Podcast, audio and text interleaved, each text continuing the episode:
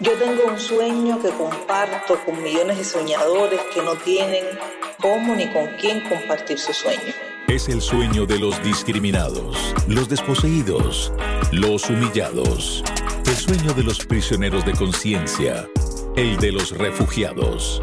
El sueño que buscamos compartir en este espacio de 24 minutos con la escritora María Matienzo. Yo tengo un sueño. Bienvenidos todos a este podcast. Eh, yo tengo un sueño con María Matienzo y en la producción Alejandro Sáez Bazán.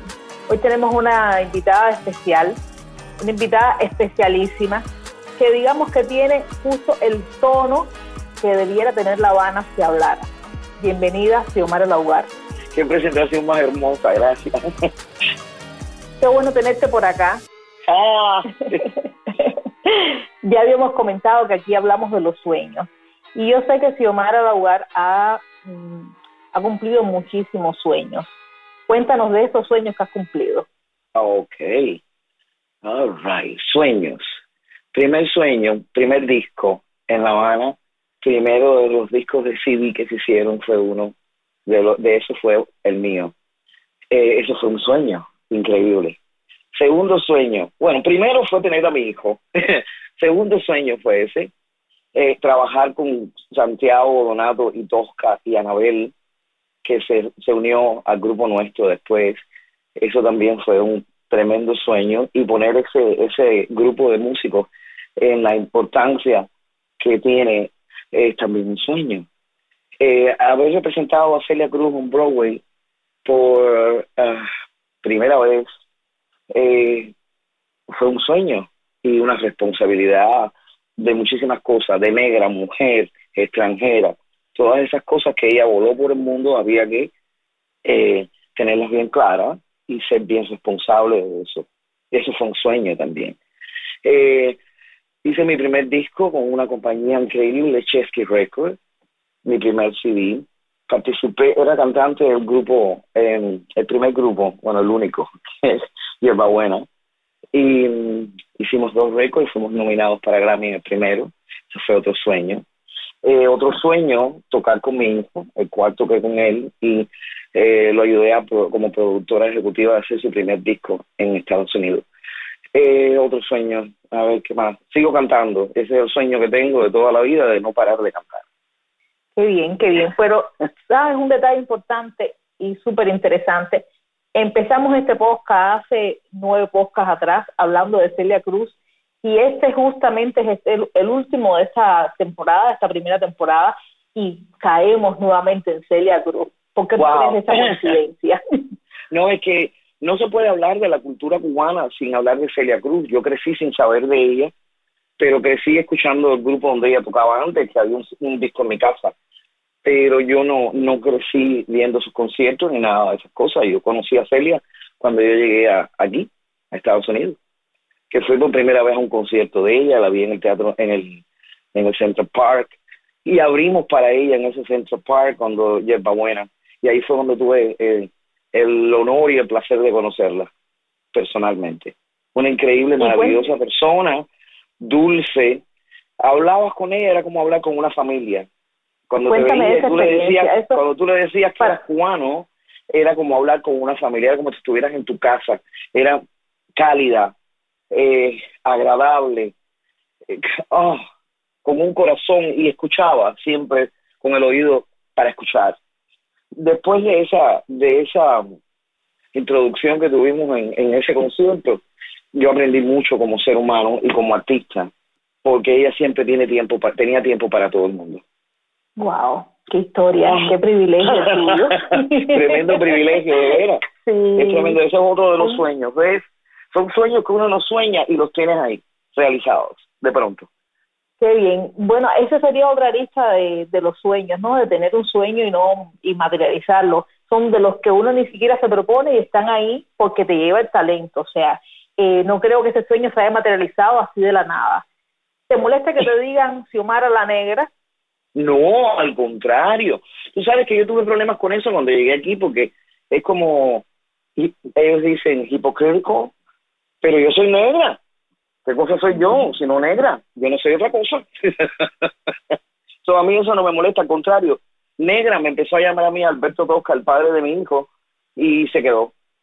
Después todo el mundo empezó a llamarse Omar la Negra. Mira tú. Yo soy martiana, muy, muy martiana y caribeña. Para, y, y, me gusta la música y el arte en general. Y el arte en general no tiene ni sexo ni tiene raza. Por eso es una de las cosas que me gusta.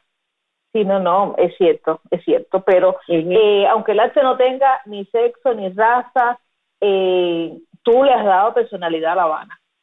algo que supuestamente tampoco tiene eh, ni sexo, ni raza, ni color, ni, ni nada. Gracias a José Antonio Quesada. Gracias a José Antonio Quesada que escribió esa maravillosa canción que se llama Hoy mi Habana. Es que yo tengo la voz de La Habana. Yo se lo agradezco muchísimo a él que cuando hizo su canción enseguida pensó en mí para que yo fuera la que la interpretara y así pasó. Hasta el día de hoy es increíble. Como yo llego a La Habana, todavía la gente quiere que yo cante esa canción después de tantos años. ¿no? Es, una increíble canción y para mí, hoy mi Habana yo la considero una canción como, eh, como Guantanamera, como todas esas canciones eh, tradicionales cubanas que pasan a la historia. Esta canción es así. Y me siento muy orgullosa de ser cubana y de haberla interpretado y todavía la gente se recuerda de esa Habana. Es que lo es, es una canción que se ha vuelto, bueno, tradición, creo que, que quien se atreva a cantarla después de ti tiene... no, sí, sí puede, como no hay gente que la cantaba, la cantaba muy quien se atreve a cantarla después de ti también eh, yo ni siquiera yo la puedo cantar después de mí. Ni siquiera yo la puedo cantar después de mí ya. Bueno entonces cuéntame un poco eh, digamos de los sueños que tiene bueno primero antes de empezar los sueños que que tienes para futuro porque sé que si uno de los sueños es seguir cantando y estás cantando todavía eh, antes de llegar ahí te cuento una anécdota personal. En algún momento eh, yo estaba en una depresión tremenda y vi un documental que se llama Tengo, y ahí tú cuentas que uno de...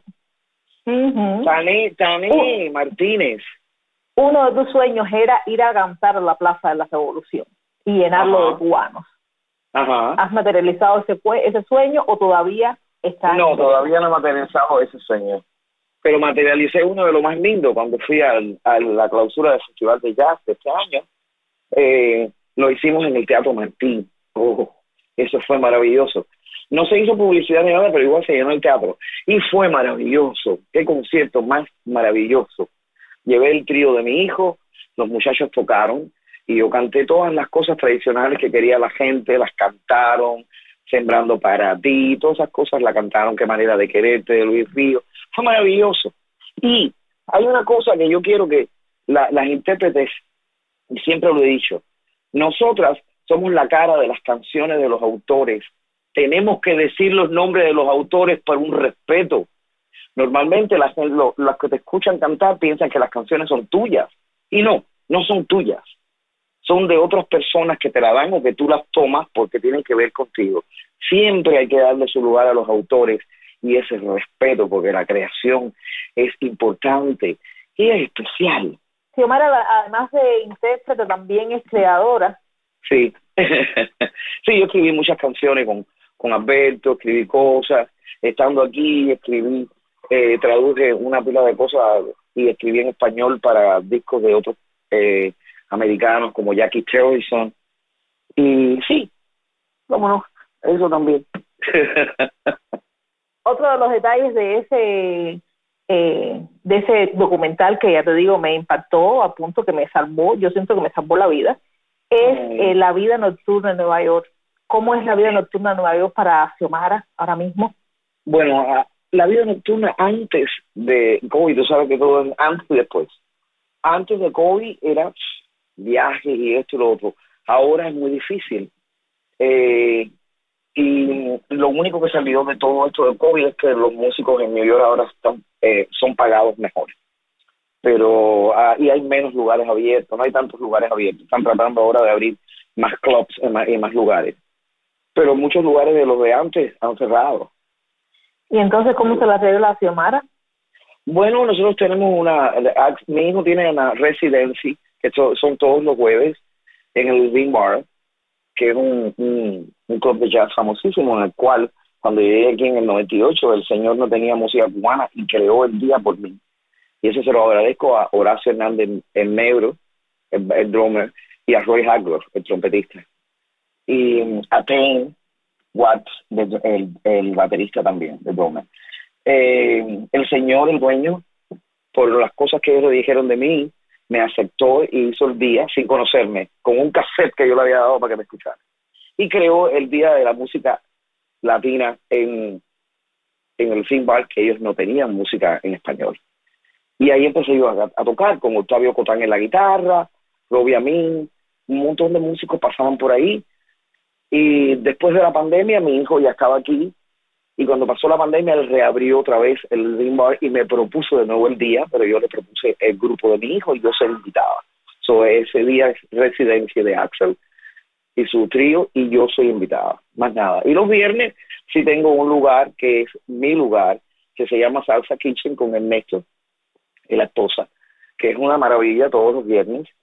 Y también trabajo en un lugar que se llama Axel Tavern, trabajo en otro lugar que se llama Cipriano. Hay unos lugarcitos, lo que pasa es que no hay tanto como antes. También yo he tocado mucho en el Swiss. Hablando de sueños, yo quiero hacer un concierto en el Lincoln Center o en el Kennedy Hall. Y ese es mi sueño. Yo hice un disco eh, en Lexington, Kentucky, con una orquesta sinfónica, muchachos jóvenes, una orquesta sinfónica, y ahí está ese disco, música, música de los años 50, música que cantaba eh, Vicentico Valdés, los aretes que le faltan a la luna, con unos arreglos maravillosos, un americano que se llama Jonathan Ragonés. So, yo hice ese trabajo con mi hijo, él y yo, y, y es lo quiero lo quiero presentar, todavía no ha salido ni nada, lo, grabé antes de la pandemia. Eh, estaba acabada de, de operarme, sí, pero no lo nadie sabe lo que me ha pasado a mí físicamente. Yo me operé de dos tumores en la garganta, en la tiroides. Y entonces estuve mucho tiempo sin poder cantar. Y gracias a Argelia Fragoso, la maestra, la maravillosa, que me empujó y me, me mandó clases y, me, y ejercicios y que no fuera, que no tuviera miedo, porque en realidad lo que tenía era miedo a cantar otra vez. Y ella me ayudó mucho con eso. Y aquí estoy todavía, cantando. Sí, no, eh, bueno, es que hay cosas de las que nosotros los cubanos no nos enteramos muchas veces porque yo no soy, eh, nos eh, ponen... El problema mío, no, no es eso, es que yo no soy, eh, yo soy del siglo XVIII como yo siempre soy, yo no soy del XXI, yo no pongo cosas en Internet, yo nunca estoy en Internet, estoy en Internet para promocionar y, y hablar con mis amigos y me entero de cosas que pasan en mi país y todo eso, y me pongo brava y contenta a la misma vez, pero eh, yo no soy de poner mi vida allá afuera, yo soy de, yo, yo soy muy, muy privada con mi, con mi vida y con mis amigos, yo atesoro mis amigos, y, son esos con los que directamente yo, yo converso y hablo siempre, todas mis cosas de, de médicas, porque yo tengo, yo soy una señora ya mayor que nació en 1960 y todo el mundo cuando me ve y dice Xiomara Logar piensa que todavía va a ver a la niña de 20 años. porque es como bueno, ya, no, ya Yo acabo de caer en pánico porque me dije, bueno, no puede ser posible que yo no vuelva a escuchar a Xiomara Hogar en vivo después que me diste esas noticias, pero bueno, gracias, gracias, gracias por la recuperación. No, no, no, gracias por la voz todavía. gracias. No, sí, sí, sí, sí. Y de verdad, yo a Argelia la adoro. Además es tremenda cantante.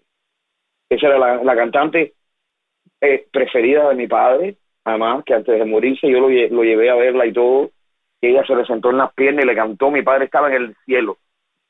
So, ya, esa es una de mis preferidas también, una de mis cantantes preferidas. Es que casi todas no están ya, quedan pocas que uno pueda admirar, por Dios santo, ¿qué está pasando? Están cambiando los tiempos. Sí, yo eso te digo, estoy en el siglo XVIII. Todavía estoy, eh, todavía me gusta el arte, por eso, siglo XVIII, artista es artista, es distinto. Entertainer es un entertainer. Ciertamente, ciertamente. Nosotros somos, los artistas son las dos cosas, entertainer y artistas. Pero cuando tú nada más que eres entertainer, mm, no pasa a la prosperidad. Tu arte se queda aquí, sí, se queda en ese momento. y nadie después lo ¿Cómo sigue, ¿Cómo sigue conectada Xiomara con la cubanía? Oh, aquí la cubanía yo la llevo desde el día que nací.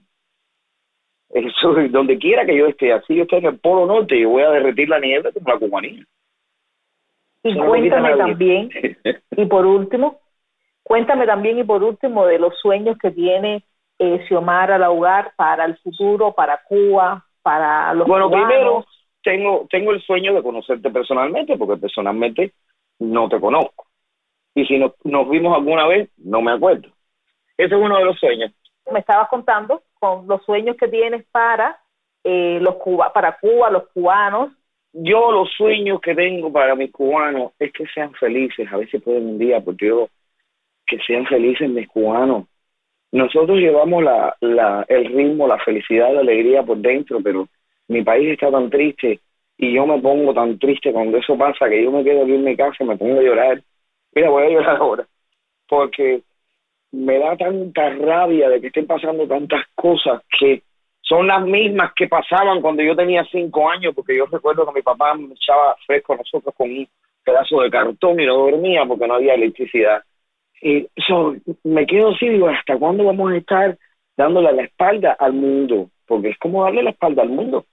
Y las cosas que están ocurriendo son terribles y no y ya no hay gente joven. ¿Y quién va a, a bueno, todavía, todavía hay gente allí, todavía hay músicos y hay robadores y hay gente que todavía está luchando y hay eh, bailarines y pintores y eh, poetas y todavía, todavía hay. Eso es, es, la belleza, es la belleza nuestra, la belleza que nunca se puede eliminar.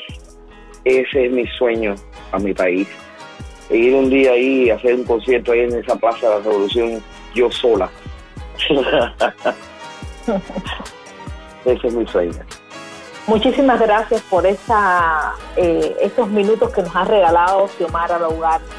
Eh, ojalá y se repita, ojalá nos veamos en Miami o en La Habana, una Habana O en que te España. permita- o en España también. una Habana que te permita cantar con toda la libertad del mundo para todos los cubanos que quieran ir. Y estoy segura que va a ser una inmensa, una multitud tremenda porque a ti nadie te olvida en La Habana, querida. Oh, Muchísimas gracias. Gracias a ti. Eh, hemos estado conversando en este podcast Yo tengo un sueño conmigo, María Matienzo, con la producción de Alejandro Sáez Bazán para Radio Televisión Martí.